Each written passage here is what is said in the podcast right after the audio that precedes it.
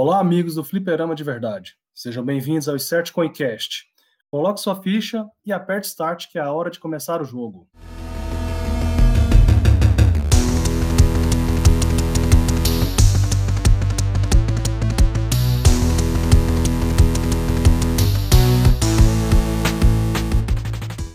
Aqui é o Henrique Espíndola e só tinha uma ficha para zerar o jogo. Aqui é o Copa e jogo uma boa história não vale a pena. Eu sou o Danilo e estou sempre voltando pro final da fila para jogar mais. Aqui é o WoW, mão na parede, peidou, perdeu.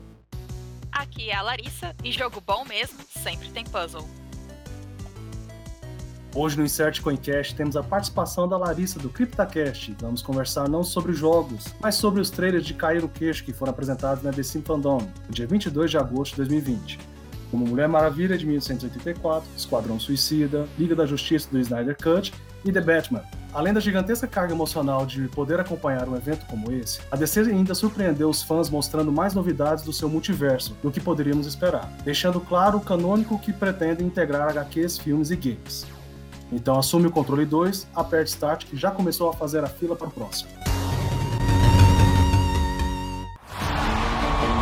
This world is not yet ready for all that you will do.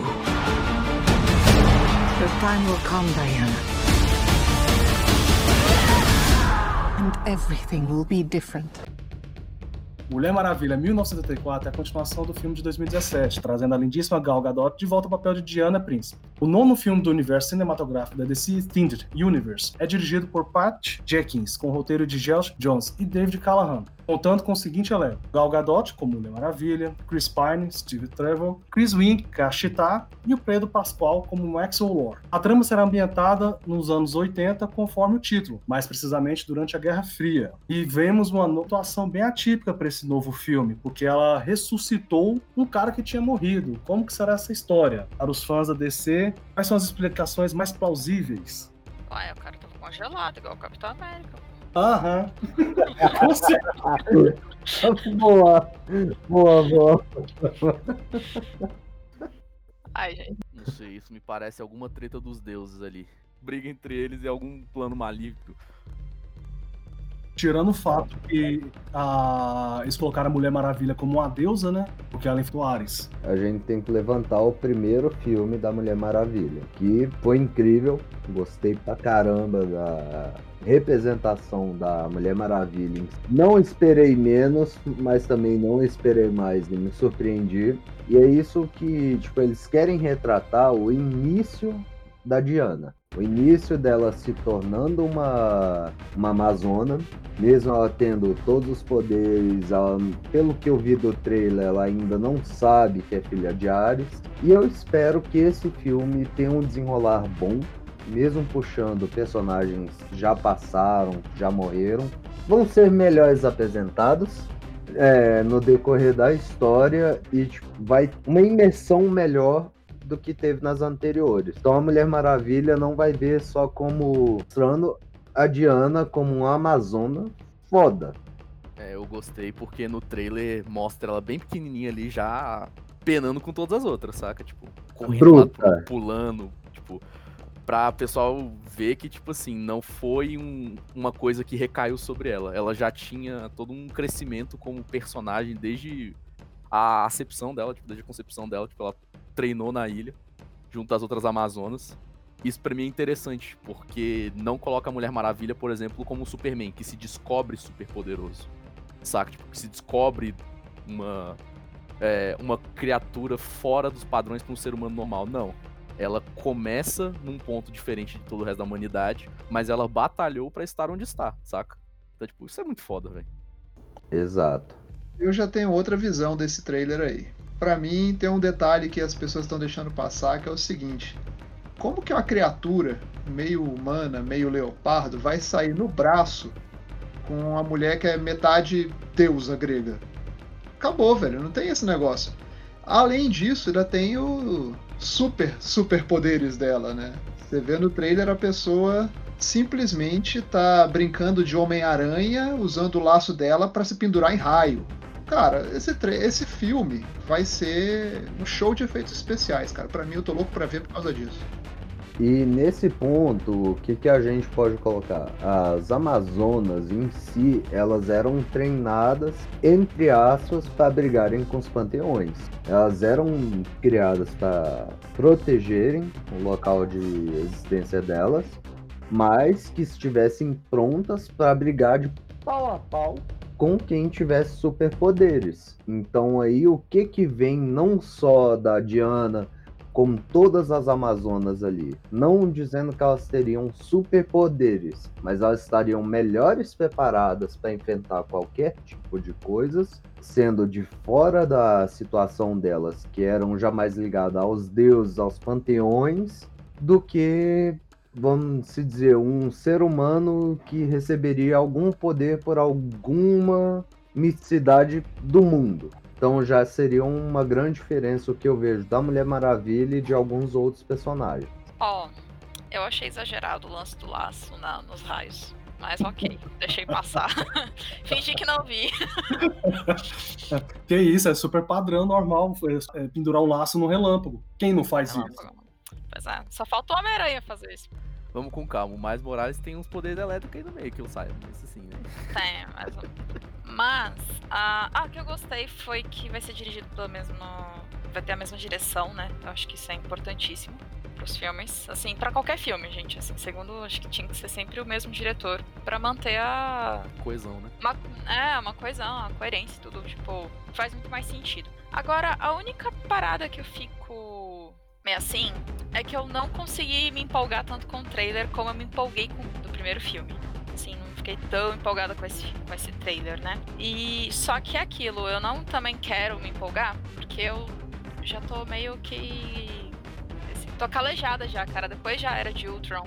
Cara, depois desse filme eu fiquei tão chateada, tão chateada, porque o trailer era maravilhoso. Aí quando eu fui ver o filme eu fiquei tão decepcionada, mas prometi pra mim mesmo que eu nunca mais ia criar hype nenhum com trailer de filme. Trailer de jogo ainda me engana.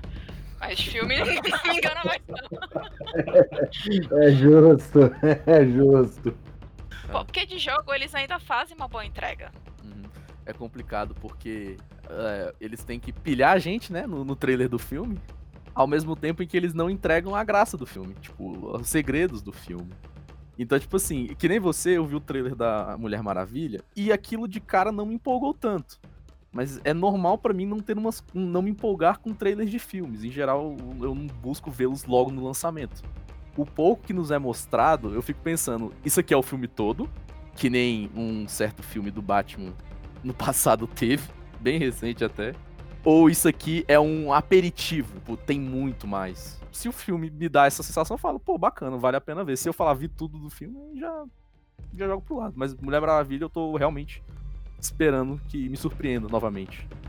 Uma coisa também que eu gostei muito do, do primeiro Mulher Maravilha, que até o Esquadrão Suicida tentou depois, mas não sei se teve o mesmo efeito, foi de que o Mulher Maravilha foi o primeiro filme dirigido pela, por uma diretora feminina de super-herói. Diferença no peso da, do filme final, tem uma diferença de visões, e tem todo um set de experiências que talvez um diretor masculino daria menos ênfase ou até ignoraria. Então, o primeiro filme foi muito bem aclamado, foi muito bem recebido.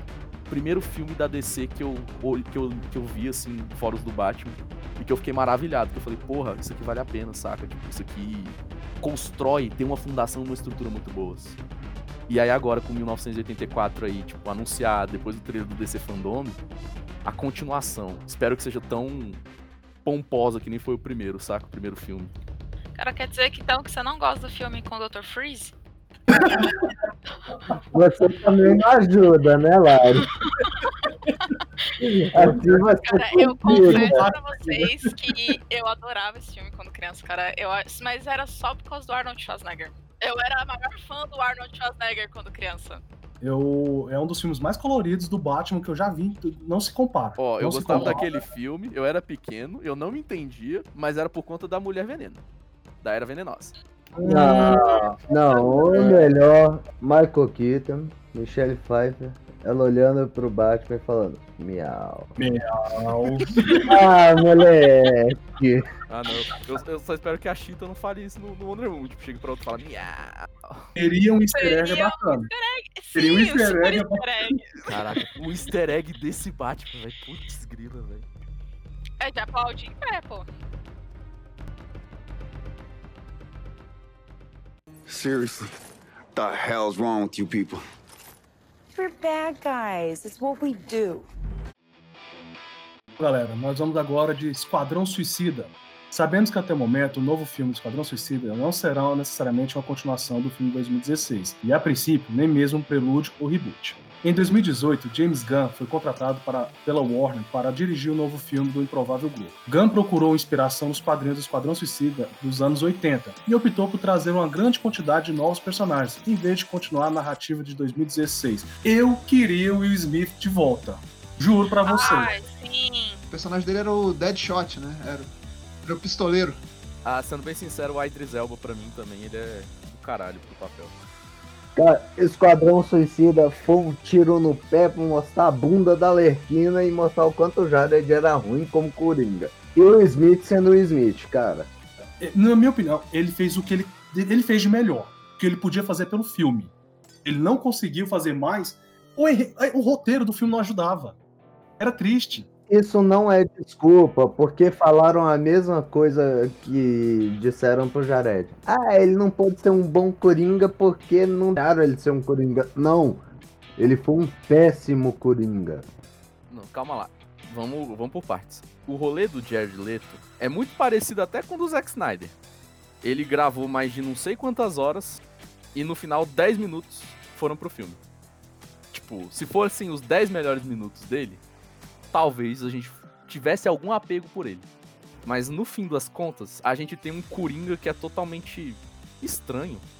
É, para mim parece que a inserção dele seria feita ao longo do filme, mas devido à questão dos cortes que o, o Esquadrão Suicida sofreu, isso acabou meio que tirando até o, o, o motivo dele estar no filme. E aí o que acontece? Contrataram um ator, pagaram caro, tem que aparecer de uma forma ou de outra, senão esse dia é jogado fora. E aí colocaram 10 minutos dele. E aí são os 10 minutos que a gente conhece, tipo, da, aquela risada dele, que ele disse que ele treinou durante horas, aquela risada, estudou personagem. O Jared Leto é um bom ator, não, não é dizendo que no filme ele atuou bem, é dizendo que o que a gente viu do filme final não condiz com uma coisa que eu diria que seria dele, saca? Que na boa não tinha necessidade de colocar o Coringa. É, tentaram criar uma personalidade do Coringa que até hoje, desde as revistas dos anos 80, nunca mencionaram. Foi forçado. Cara, na, na boa, poderia colocar pra mim o, o Jack Nicholson. Aparecendo ali, ele daria uma pontinha de dois minutos, só aparecendo rindo. Seria fato, é o Coringa. Beleza. Por quê? No Esquadrão Suicida incorporou a, uma das melhores partes de alguns personagens.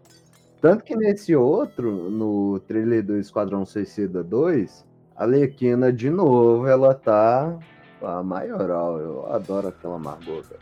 A mulher é incrível. Ela atua demais, na boa.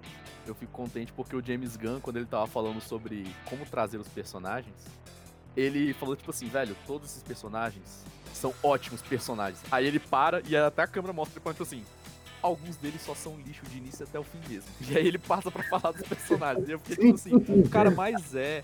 Esquadrão Suicida é um bando de esquisito, é um bando de gente que não bate bem da cabeça, sabe? Quem bate bem da cabeça tem que bater cabeça justamente com quem não bate. Então, tipo, Exatamente. é um. É, é, é- Esse é o foco do Esquadrão suicida, Não é, um, Suicida.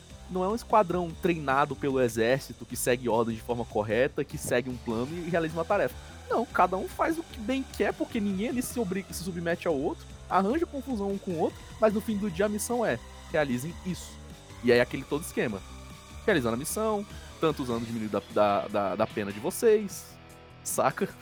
Porque é aquele negócio, se eles morrerem, é lucro. Se eles conseguirem, é lucro também. Então, tipo, o filme tem a liberdade pra ele lidar com essa forma, tipo, de como que ele vai colocar os personagens e como que eles vão ser retratados. Que no primeiro filme deu a entender que, tipo assim, alguns eram pra ser amigáveis pro público, ter uma aproximação com o público, e outros estavam ali pra poder adicionar o nome, que nem um caso pra mim foi o Coringa também. Mas tirando a Margot, que até o Wolf falou, mas dois atores que eu acho muito bons como atores é o tanto Idris Elba, que fez o Randall Thor da, universo cinematográfico da Marvel, e o John Cena, que eu acho muito carismático, cara. Apesar dele fazer o WWE, o cara é muito carismático. Mas pergunta, como é que a gente vai ver ele no filme? Calma. O John Cena, ele é o cara do capacete que brilha. Agora tem um detalhe, tá? Se você quer falar de personagem que apareceu só por aparecer, como é o caso do Coringa, né? No outro, primeiro que ele só serviu pra ilustrar a origem da Arlequina. Só isso. E se resumiu a isso no filme passado. Esse filme não vai ter filme de origem, não vai ter origem de personagem, vai ter nada disso. Mas pelo que eu entendi, se você tá se preocupando com o personagem que vai aparecer por aparecer, como é que você explica o Doninha? Cara, bicho estranho por bicho estranho, a gente tem o Rocket Raccoon no também do James Gunn, que é o, o, o Guardiões da Galáxia, e deu certo. Né? Agora vamos ver se vai dar certo para esse caso. Mas, cara, Doninha, fala sério. Pior que ele, só o Homem da Bolinha, cara. Inclusive, eu tava lendo que a Margot Robbie, no primeiro filme, ela tava treinando fazer tatuagem nos atores. E aí ela foi lá no braço do, do Will Smith, todos eles estavam tatuando Squad. S-K-W-A-D. Tipo, zoado mesmo. E aí, tipo, ela tava aprendendo. Aí no do Will Smith, ela tatuou errado. Ela colocou S, aí ao invés dela fazer o K, ela pulou pro W e foi pro A, ficou SWAD. Aí ela, tipo, meu Deus, eu, eu estraguei a pele do cara. Saca? Então, tipo, os atores do filme, pra mim, eles estão muito. Eles são muito amigos. Não é à toa que eles lutaram porque o James Gunn voltasse, tipo, pra. Voltasse não, né? Que ele tomasse a frente e fizesse o filme direito. O teaser saiu do DC Fandom, a gente viu e é promissor. Saca? Espero que ele quebre a, a maldição do primeiro. Se você quer ver uma animação boa sobre Esquadrão Suicida, a dica é assistir um filme do Batman. Aliás, uma animação do Batman. Chama-se Assalto ao Asilo Arkham, ou Assalto on Arkham. Né? É um filme do Batman, mas fala de Esquadrão Suicida. E tem Coringa. Convenhamos que todas as animações da DC superam todas as animações da Marvel e até alguns desenhos. Não se compara às animações. Exatamente. Ah, não, assim, a DC é mil vezes assim, melhor que a Marvel nas animações. Eu até vi algumas animações da Marvel, eu até curti, principalmente as do Deadpool. Mas assim, o Deadpool é um personagem carismático, é engraçado. Agora, tipo, as da DC realmente, tipo, velho, eu lembro tanto de coisa foda que eu vi quando cresci, tipo, que foi Liga da Justiça, Super Choque. Aquele Liga sabe? da Justiça Sem Limites. É, Nossa. exatamente. Nossa, era, era maravilhoso. Aquela animação era linda. É, mas assim, o bom do, do Esquadrão Suicida é que ele também serviu de. Tipo assim, ele deu um foco para esses personagens e logo depois, um, uns anos mais tarde, a gente teve o filme da Arlequina, o Ave de Rapina. Então, assim, eu imagino que eles não queiram só se utilizar da propriedade do grupo para poder fazer filmes desse grupo e também ter filmes dos próprios personagens. Então, tipo assim, eu torço para que o Will Smith, que nem vocês, volte e se pá, volte até num filme dele, saca? Em que ele possa brilhar de fato. Olha, vou te dizer, eu eu achei estranho, porque assim, pelo que eu vi na apresentação do DC Fandome, é, por mais que seja um grupo improvável de pessoas que não estão nem aí umas com as outras e, no entanto, acabam se unindo por um objetivo, seja ele qual for, se você parar para pensar, é a mesma receita do outro filme que o James Gunn fez, do Guardiões da Galáxia. Então eu tô com medo dos caras de repente, tipo, só trocar o nome dos personagens e é a mesma coisa, é a mesma história, é o mesmo filme, é a mesma coisa explodindo e o pessoal feliz no final. Esquadrão Suicida tem que morrer gente. Entendeu? Se não morrer gente, não é suicida. E tem mais. Você viu a quantidade de gente que tá no filme? Meu amigo, tem que morrer pelo menos uns seis.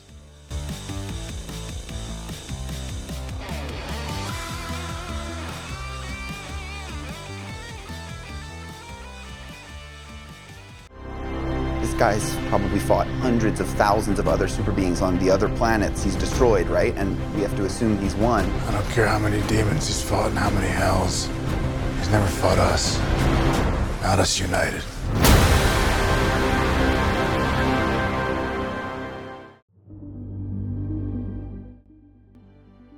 Bem, amigos, vamos agora para a Liga da Justiça de Snyder Cut. A versão que foi para o cinema da Liga da Justiça, lançada em 2017, sofreu uma produção difícil, 20 minutos de vídeo cortados da versão final, mudança do tom de filme, além de críticas mistas e pesadas sobre o produto final. Com isso, muitos fãs, atores e membros do elenco manifestaram interesse em um corte alternativo mais fiel à visão de Zack Snyder, ganhando o nome de Snyder's Cut. Depois de muita luta, a Warner Bros. mudou de ideia em fevereiro de 2020, e em maio seguinte, Snyder anunciou que o corte original de 4 horas seria, pro, seria concluído e lançado como Zack Snyder's Justice League, por meio do serviço de streaming HBO Max. Snyder Cut tem lançamento previsto para 2021. Lembrando que serão quatro episódios, cada um de uma hora. Então, acho que agora vai ser algo decente para a Liga da Justiça. E para complementar a minha experiência com a Liga da Justiça, que foi lançada em 2017, eu assisti no ano passado quando eu fui viajar a trabalho, eu tive que pegar uma conexão, então foram dois voos.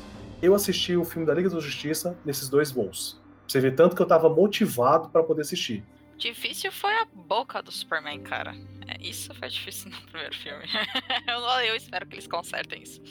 Não, assim. Mas é porque é muito feio. Sorry. Mas Clark Kent tem uma boca dessa? Como assim, velho? Aquela parada bizarra. Eu acho que se, se for melhor, se eles realmente conseguirem melhorar o que pecou nesse primeiro filme, né? Filme na, vers na primeira versão, vamos assim dizer, é que eles queriam dar um tom muito, pelo menos ao meu ver, eles queriam dar um tom muito tipo, ah, nós somos tipo os Vingadores. Só que Liga da Justiça não é Vingadores. Nunca foi. Nunca foi. É, então assim, a Liga do Justiça tem outra pegada, os Vingadores é outra parada. Eu não sei, a sensação que eu tive do filme é que eles queriam imitar muito Avengers e não ficou legal. E sem contar que parecia que todo mundo já era meio amigo e ficou umas coisas meio assim, tipo, que tá meio mal explicado, né? Tipo, ficou, umas, ficou, é, ficou muito forçado, tudo muito jogado. Então, a Marvel já tinha dado a receita, já tinha feito a receitinha. Olha, lança primeiro as origens, depois vocês lançam Liga da Justiça e tal. Mas não. A parte boa é que já saiu as origens, né? Saiu Aquaman, saiu Mulher Maravilha, de alguns tal. Então, sair esse segundo filme, a gente tem que assistir ele como se não existisse a primeira versão, entendeu? Tem que, tipo, ignorar a versão anterior e fingir que essa é a primeira. Até para não enviesar o pessoal tendo o primeiro como base. Ah, não, o primeiro foi horrível, esse daqui não vai ser tão melhor quanto. E aí já vê o filme com um olhar bem pessimista. Que nem você falou, tipo, eu também tive essa sensação de que tipo, algo deu muito errado ali no meio. Liga da Justiça é sofrido. Liga da Justiça, ao invés de, tipo assim, enquanto os Vingadores eles se debatem com problemas, sofrem com isso, mas eles arranjam força para as coisas, a Liga da Justiça são eles na beira do colapso. Sempre. Fulano tá desaparecido, Fulano foi tal canto, assim todos eles são os protetores da Terra também. É igual uma coisa que a Lari falou. A Marvel deu a receita bonitinha. Faz o filme da origem, só que eles fizeram só de alguns. Faltou a origem do Flash, faltou a origem do Cyborg. O Flash eles pegaram do seriado, no caso. Ah, e tipo, toma aí para vocês, toma o Flash. Só que acontece, o, todos os filmes da Marvel se juntaram para contar a história de quê? A saga das Joias do Infinito. Então a Marvel juntou 10 anos de filme para contar a saga das Joias do Infinito. A, a, Warner queria fazer isso, tipo, ah, vamos fazer isso em dois anos. Cara, não dá. É, é isso, tipo, cara, não, não rola fazer isso. Mas é o um negócio, eles tentaram é, pegar o atalho, né, velho? E além de terem feito isso, eles ainda trocaram os diretores. Então, tipo assim, não é à toa que não leva o nome de Snyder's Cut. Todo mundo que teve acesso, assim, dos membros da equipe, que tiveram acesso ao as gravações, como que estava sendo feito antes e depois, relatou o quanto que tudo era diferente. O quanto que a pegada do filme não era uma pegada amigável, humor leve, era uma pegada triste, sombria. Tá isso, tínhamos alguns personagens que estavam se debatendo para poder também conseguir o carisma dos fãs, que no caso é o Batman do Ben Affleck. Muita gente não ficou satisfeita com o Batman do Ben Affleck. E aí coloca ele ali como sendo o cara que junta a Liga da Justiça, saca? E faz as coisas tudo pela metade, no sentido de pularam-se muitas etapas do caminho, que a Marvel teve 10 anos, eles tiveram 3, eu acho. Tudo leva à criação de um produto inconsistente. E aí a prova que a gente tem é o filme antigo.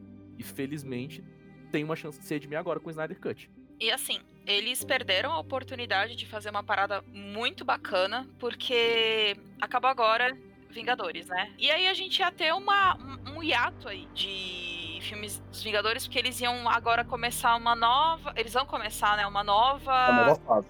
É. Uma nova fase. Então, a DC tinha que ter aproveitado esse período. Eles vão começar a lançar os últimos filmes desse arco, vamos assim chamar, para começar um novo, um novo arco, uma nova fase. E a gente começa a lançar os nossos. Porque a gente que é fã de super-herói, de quadrinho, independentemente de Marvel ou DC, a gente vai continuar indo no cinema, a gente vai continuar consumindo essas mídias. Então eles nem perderam. Sim, nem que seja para brigar e xingar, porque eh, quem é fã, fã mesmo da Marvel, xingou todos os filmes, por mais que gostasse. Ah, não, isso aqui não é fiel ao quadrinho e tal. A gente sabe que nunca é, gente. Mas ok. É, mas a eles perderam essa chance de aproveitar esse, esse hiato que a Marvel ia deixar. E sabe-se lá se a segunda fase da Marvel vai agradar como a primeira. Então eles tinham que ter começado a lançar também origem de cada um igualzinho a Marvel fez. Enquanto os Vingadores, um pouco mais humanos, os da DC Comics eles são mais deuses. Épicos. Eles, épicos, eles são assim, é, fenomenais. Liga da Justiça tinha que ser um filme épico. Ele pede muito mais que Avengers, sabe? Justamente porque são basicamente deuses. O que, que é um Superman, uma Mulher Maravilha, o Aquaman? Todos eles são basicamente divindades. Ah, é como uma sessão de nível 20, gente, entendeu? Tinha que ser uma sessão fantástica. Tem que um. Cara, o diretor até começou a fazer isso. Se você for parar pra pensar, ele começou com Homem de Aço, deu esse ar épico pro Superman, um cara que não sabia se colocar num mundo de o mínimo movimento mal calculado dele e destruir alguma coisa. E aí, o que que aconteceu? Você tem a, a todos os caminhões de problemas que permearam o filme da Liga da Justiça, a saída do cara, ao estúdio não gostando da pegada mais sombria, não gostando de tudo isso que ele estava planejando, picotou tudo, cortou uh, o formato do filme, que era gravado em IMAX, para depois voltar para o padrão wide. Então, cara, o filme foi totalmente dilacerado. Eu só imagino que esse agora, que vai ter quatro horas ou mais de duração, né? A gente vai ter aí mais origem, a gente vai ter uma origem melhor explicada para o Cyborg, vai ter uma origem melhor explicada para o Flash, você vai ter uma conexão, talvez, com aquela cena bizarra do Flash aparecendo para o Batman no outro filme. Eu não sei se vai ter uma pegada de uh, voltar no tempo ou alguma deixa para o próprio filme do Flash, que vai ser o Flashpoint, né? Vai ser inspirado no Flashpoint, que é a melhor, melhor saga da DC para mim. Então, assim, eu tô esperando que o filme não se redima, não é bem essa palavra, mas que ele apague completamente o que foi lançado anteriormente nessa versão picotada pelo Joss Whedon. Para mim é isso. Cara, eu queria só a opinião de vocês. Vocês não acham que o Flashpoint é muito cedo pro Flashpoint? Vocês não acham que eles tinham que dar um pouco mais de corpo e base pros personagens e pra, pra DC, pra eles poderem fazer Flashpoint? Mas eles estão querendo aproveitar justamente o Arrowverse, que é o universo do arqueiro, que juntou, que estão, vamos dizer assim, pegou aquela salada mista de vários universos da DC, estão tentando centralizar, inclusive eles fizeram uma pontinha que eu acho, ó, eu tô até arrepiando aqui agora. O, lembra do Smallville? Esqueci o nome do, do ator. É o Tom Welling. Isso, esse cara mesmo. Aí eles estão pegando todos os universos que eles criaram e estão tentando consolidar em um só. Então, vamos dizer assim, de conteúdo de massa já tem, vamos dizer assim, estrutura o Flashpoint. Só que não é todo mundo que conhece. Imagina a gente ter que sentar para assistir. Eu acho que é, é, Arqueiro deve ter seis temporadas, é, Supergirl deve ter umas três temporadas, Flash certeza que tem umas duas. Flash tem sete. É, Lendas do Amanhã já deve ter pelo menos umas duas ou três temporadas. Agora eles têm que alinhar e como que eles vão pegar essa salada de coisa e colocar no universo cinematográfico. Porque não é todo fã que vai ter tempo para assistir as séries. É, já aconteceu diversos crossovers do universo de série. Ok, legal. Isso é interessante, por um lado, mas complica a vida do, de quem vai assistir. Com relação ao Flash, o Flash do cinema já apareceu na série do Flash, eles já se encontraram. Então a DC já deixou claro que tudo é canônico, tudo são universos separados. E no painel da DC Fandom, o próprio Jim Lee, né, ele já estava num, num dos painéis, tá? Comentando que agora todos os, os os universos do multiverso eles são canônicos, então é fácil de você integrar uma coisa com a outra porque eles coexistem. Então você já tem, por exemplo, o universo do Batman do Michael Keaton na década de 80, cravado lá. Você tem o Batman do Nolan, né, a trilogia do Christopher Nolan, cravado lá também. Você tem todos, inclusive o próprio último filme do Coringa, também coexistindo. Então eu imagino que esse filme do Flash vai ser uma salada de coisa. E o Flashpoint, a história, o arco do Flashpoint, não necessariamente precisa uh, copiar e colar o que foi feito na animação, que é fantástica, ou na série de quadrinhos. Né? Eu acho que a questão toda do Flashpoint, já que você perguntou se está muito cedo ou não para o Flashpoint, eu acho que é uma tentativa da DC de alinhar, falar assim, ó, a gente tem um multiverso, mas dentro desse multiverso existe uma linha que é a linha, entre aspas, oficial. Eu imagino que seja isso.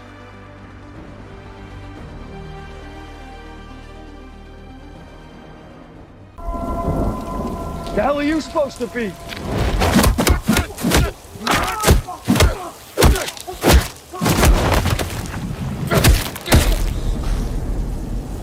I'm vengeance. Então, meus amigos, vamos com a cereja do bolo da DC Fandom. Temos Robert Pattinson assumindo o manto do Cavaleiro das Trevas, longe do luxo e glamour da, da classe alta de Gotham. Uma série de crimes misteriosos ocorre em Gotham que desafia as capacidades do Batman e que requerem o máximo de suas habilidades como detetive, além de uma versão mais brutal do morcego. Pelo trailer, ele tá bem mais sombrio, acho que até mais sombrio do que o Cavaleiro das Trevas ressurge. É, tudo bem que ele tá mais novo, então ele tem muito mais vigor para o combate. Então, eu torço muito que a visão que eu tenho do Robert Pattinson com, da saga Crepúsculo tenha desaparecido. Ele, na, quando ele participou do Harry Potter, ele lá na Grifinória, ele ainda era o, o boy band lá da, da turma. Tipo assim, ele era o cara mais famosinho, ele era o cara, as atrações, mas não era tanto aquele vampiro que a gente viu na saga Crepúsculo. E, gente, eu realmente assisti, tá? Por mais que eu devia assistir todos, por sinal. Eu posso falar com propriedade. Só uma correção, o Cedrico, que era o personagem do. É, ele era da Lufa Lufa, ele era lufano. Não, mas assim, é, o, o rolê do, do Robert Pattinson teve muito hate pra cima dele quando tava falando, porque que nem o, o Mano Henrique falou. O, a imagem do Robert Pattinson, infelizmente, está atrelada à do Edward de Crepúsculo. E quando a gente para pra analisar um ator por conta de seus trabalhos, geralmente a competência vem devido a, aos grandes feitos do ator. Eu falo o próprio Edward, pra você ver o tanto que a parada tá preso. O próprio Robert Pattinson tem compilações de vídeos dele falando sobre o personagem que ele tem que interpretar. E ele fala que ele teve a maior dificuldade, porque ele nunca ficaria com alguém que nem ele, com esse personagem, saca? Ele nunca. Ele até brincou de dizer que o Crepúsculo não devia nem ter sido publicado depois que ele leu o, o, o, o livro e tal. Então, assim, ele ficou muito mal visto por conta disso, saca? E. Tanto que até no DC Fandom, me corrija se eu estiver errado, o próprio diretor chegou ali e falou que, entre... que a atuação do Robert Pattinson foi entregue, ele se entregou pro papel, saca? Muitos atores, quando vão fazer um papel, eles olham, vê se tem alguma de vontade de fazer e vão lá e fazem. E aí, por exemplo, temos o Jared Leto, que tem todo um, um, um método de atuação que ele estuda o personagem e que não valeu a pena. Tipo, para ele não valeu a pena, para aquele filme não valeu a pena. Mas nós temos alguém como Robert Pattinson que falou: "Eu quero fazer esse filme". E o diretor foi a público no evento falar para todos aqueles que estão odiando o Robert Pattinson, vocês estão enganados, porque ele se entregou pro papel. E aí a gente tem aquele teaser lindo dele gritando: "Eu sou vingança". Saca? Tipo, aquilo para mim foi tipo ah, que delícia, um Batman mais sombrio, mais louco. Tipo, eu não imaginava que ia ser o Edward, mas OK. De vampirinho foi para vampirão. Sério, ele é um ator muito bom. Assistam outros filmes dele, dele, assim, tipo, ele faz muito drama, então, tipo, ele é um ator de peso. O que é triste é que ele tá já muito carimbado. E, e é difícil, assim, o Hugh Jackman. Ele é o Wolverine, mas ao mesmo tempo ele é outros um milhão de personagens, porque ele é um ator fantástico. Ele é dançarino, ele é cantor também, né? Então ele por mais que hoje muita gente só conheça ele como Wolverine, ele tem um currículo também assim gigantesco. O que eu peço é que as pessoas deem uma chance ao Robert Pattinson para ele mostrar que ele, ele tem um potencial incrível. As pessoas só têm preconceito porque infelizmente ele fez Crepúsculo. Eu tinha esse preconceito, só que depois que eu vi, tipo, vai sair um filme novo agora dele, a patroa fez eu assistir os filmes dele, que para mim era o Edward. Da mesma forma que eu fiquei com o pé atrás do Joaquim Fênix para ser um Coringa, eu tô com o pé atrás também para ele ser um bom Batman. Eu quero ver o trabalho. Eu não quero ver a expectativa. A gente já viu muitos atores novos contracenando com gente. Na boa, são atores de renomes. Meu amigo, eu tô animado, entendeu? De tudo que eu li sobre a produção desse filme, inclusive é, eu era uma das pessoas que tava é, dando, pagando de hater, né? Porque o cara ia ser o Batman. Mas depois que eu fui levantar a filmografia dele e eu vi alguns filmes muito bem cotados, inclusive assistam se puderem o filme chamado O Farol. É isso que eu ia falar. Do ano passado, com Robert Pattinson. Filmaço. Você vai ver que o cara é um ator incrível. No trailer do Batman agora, tem uma cena que ele tá. Ele tá com os olhos esfumaçados ali, cara. Ele olha pra câmera. Meu amigo, o cara tá se remoendo ali até a 15 geração dele. Você vê que o cara tá transtornado, psicótico. Outra coisa que eu achei legal é, em relação à escolha do, do, dire, do diretor, né? Em relação a esse ator, como é que eu posso dizer assim? Ele recebeu uh, o aval, vamos dizer assim, a bênção, né? Tanto do Christian Bale quanto do Christopher Nolan. Né? Então, Christian Bale, que até agora é o melhor Batman, vamos dizer assim, né? Pelo menos aclamado como. E o próprio diretor, né? Que é o Christopher Nolan, que dirigiu a melhor franquia do Batman até hoje, né? Vamos dizer assim. Então, assim, o cara tá instruído, ele sabe o que tá fazendo, ele mergulhou no personagem. Eu espero sim pagar com a língua em relação ao que a gente vai ver é, do Batman agora. É, a gente fez isso já com o Coringa do Heath Ledger, né? Então, assim, o pessoal pagou com a língua. Falou, ah, esse cara não vai ser um bom Coringa. E o cara ganhou o Oscar. Então... Exatamente. Eu espero que o cara ganhe o Oscar também, né? O, o Robert Pattinson. Vamos ver. É, sobre o Cavaleiro das Trevas, eu tenho um carinho especial, principalmente o primeiro, que foi uma primeira origem bem trabalhada, na minha opinião. A finalização não foi como eu gostaria, mas gostei do terceira, da terceira parte da trilogia. Espero então que o esse próximo filme do, do Batman acompanhe também vamos uma trilogia, que eu acho bacana você explorar trilogias em filmes. Diga-se de Homem de Ferro, Capitão América, é, no caso Batman. Quando é uma trilogia bem explorada, ela dá muito, muita base, muito alicerce para poder puxar para qualquer lugar. Só fico triste porque tem comentário de que esse filme do, do Batman agora não tem nada a ver com DC Extended Universe, não tem nada a ver. Mas vamos esperar novidades. Meu amigo, tem umas teorias aí que estão falando que vai ter uma ligação, que seria, por exemplo, o, o Robert Pattinson seria o Batman Ben Affleck mais novo. Né? Então, assim, tem o pessoal que está comentando uh, muita coisa sobre isso, muita teoria sobre isso. Eu tô louco já para que as minhas teorias estejam todas corretas, inclusive Corte das Corujas, que é um arco de história fantástico. É uma das melhores histórias. Isso. Eu e... acho até hoje.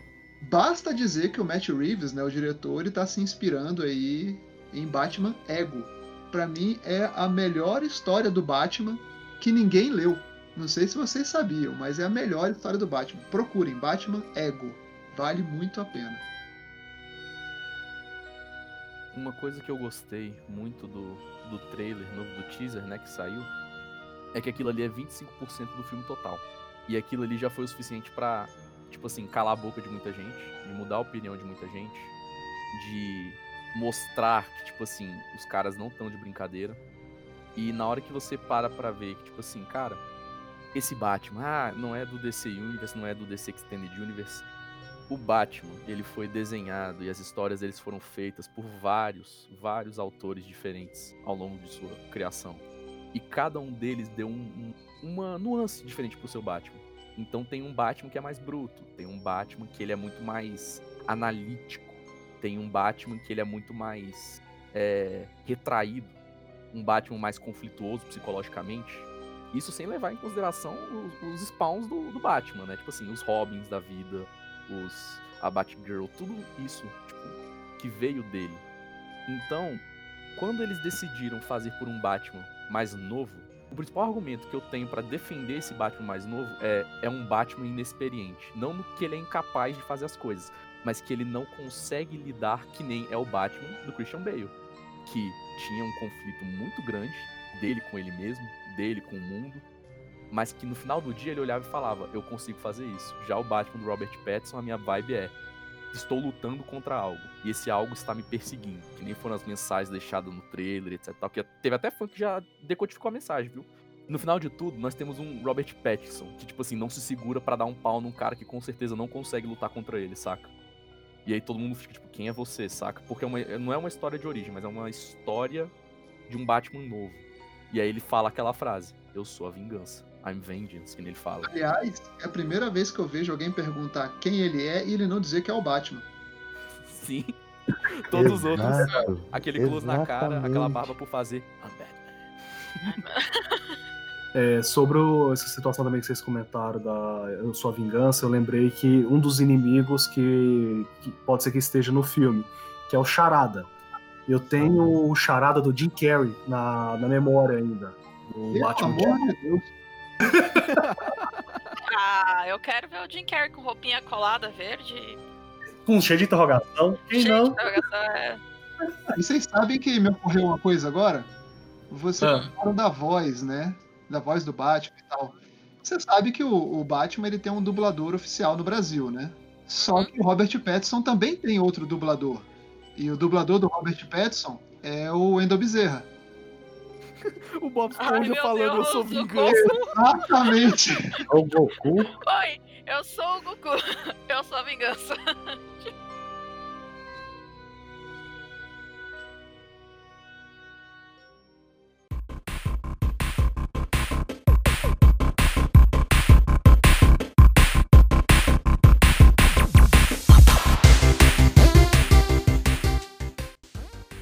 Então, gente, vamos agora para que nossos companheiros aqui de podcast esperam para os próximos filmes e as novidades. Opa, com você, meu amigo. Bom, é, primeiro de tudo, cara, eu espero que a gente tenha como assistir isso no cinema.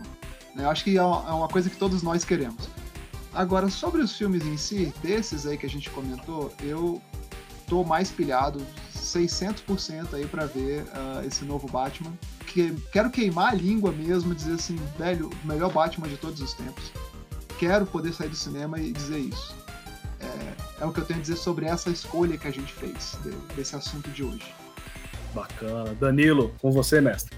Bem, que nem o Copa, né? Tipo, que a gente possa assistir isso tudo. Porque não sabemos quando essa pandemia vai sair, quando os cinemas estarão voltando a abrir, né? Espero que justamente isso já seja possível, que os filmes não atrasem mais, que já estão atrasados. Que nem o Copa, que eu esteja errado. Tipo assim, que as coisas sejam realmente muito boas. Mestre Wolf.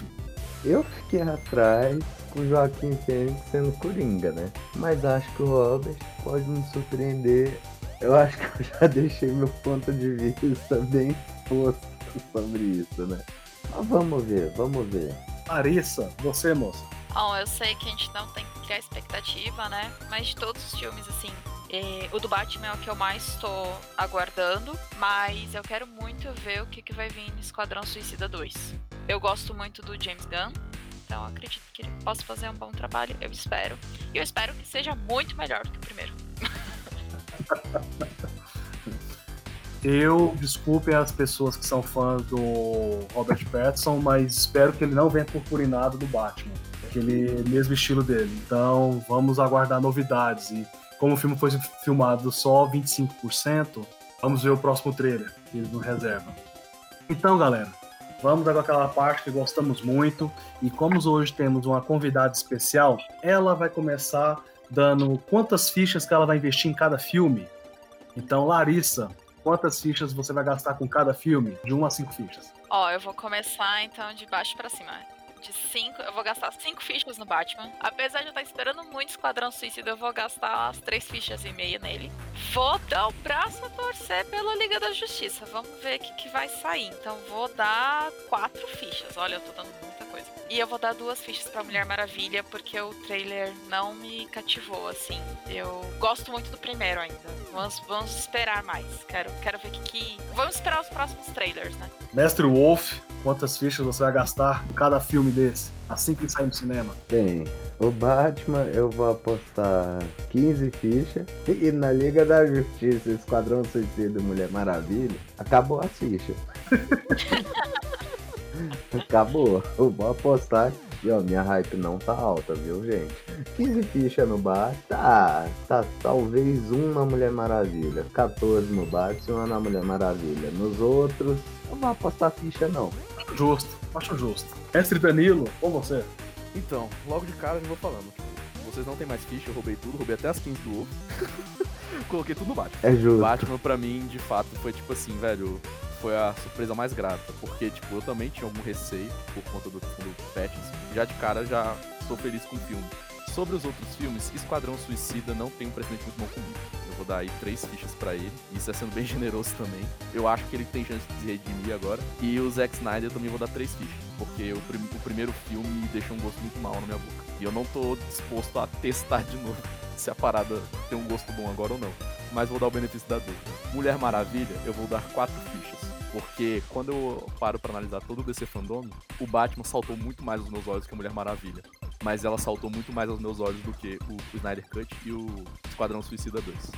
Bacana. Mestre Copa. Então, vamos lá. É, fichas, né? Eu vou te dizer que assim, eu vou colocar cinco fichas em dois dos filmes. Um, é, cinco fichas na Mulher Maravilha e cinco fichas no Batman. Por quê? É, existe uma técnica de construção de portfólio em que você abre o seu portfólio com uma peça muito boa e você encerra com uma peça incrível. Então eu não imagino o DC Fandome como sendo algo diferente de um portfólio. Então se eles optaram abrir com o painel da Mulher Maravilha mostrando o que mostraram, eu só posso esperar que seja uma coisa muito boa. Então por isso eu vou postar cinco fichas na Mulher Maravilha e, sei lá, todas as fichas que eu puder no Batman. Já os outros dois, eu vou ser um pouco mais pé atrás. Dentre os outros dois, talvez eu tenha um pouco mais de consideração pelo Snyder Cut. Eu espero que ele apague completamente a primeira versão né? E o mais legal disso tudo é que eu acho que vai ser a primeira vez na história do cinema que a gente vai poder comparar o mesmo filme sendo feito por dois diretores diferentes. Então é um jeito interessante de colocar a coisa. Mas de todos eles, Batman na veia. Batman vai vir rasgando. Bem, eu, como eu tô com a bem baixa para os quatro filmes, eu vou colocar na média três fichas. Os quatro filmes. Vou balancear os quatro. Tô sendo um pouco injusto e talvez um ou outro mereça uma expectativa melhor. Um pouco de saudosismo ainda correndo a ver de filmes anteriores. Somente Batman. Eu sou time Batman, não sou time Superman. Quero ver primeiro. Vou gastar uma ficha e depois, eu, se merecer, eu gasto minhas outras quatro em cada filme. Então, meus amigos, agora vamos finalizando o nosso podcast e nós agradecemos muito a participação da nossa convidada especial de hoje. E Larissa, me diga o que, que você achou da nossa participação. Fale um pouquinho de você. Bom, primeiramente eu quero agradecer o convite. Muito obrigado pelo convite, eu gostei muito. E eu fiquei muito feliz de poder gravar com vocês. Gostei bastante. Espero que venham muitas mais gravações aí, por favor. Bom, eu tô no meio nerd já tem muito tempo eu nasci já no meio nerd, eu poderia dizer. Meus pais jogavam RPG, né, quando eu nasci. Eu já nasci num berço nerd. Meus pais assistiam a animação do X-Men, meus pais liam X-Men. Uh, meu pai já vem lendo quadrinhos de super-herói desde novo, então eu já vim assim, desde pequena já criada nesse universo, eu diria, né? Aqui em casa eu e meus irmãos somos muito assim, muito fãs dessa cultura nerd. Tem muito apoio, né, dos meus pais. Se as pessoas quiserem me procurar nas redes, eu sou a Larissa Chevan, vocês podem me procurar nas redes sociais, lá no Insta e tudo. Na Steam, quem quiser me adicionar é LoxyWin. Jogo mais em console, não, não sou uma jogadora de PC. E para quem quiser, eu sou do CryptoCast, como o Henrique colocou no começo, que é o podcast do Zona Sombria. Zona Sombria tem um site, que é o www.zonasombria.com.br e estamos nas redes sociais como Zona Sombria. E o CryptoCast você pode procurar como CryptoCast no Spotify. E é um podcast sobre terror, especificamente terror. Que bacana, bacana mesmo. Mestre Wolf.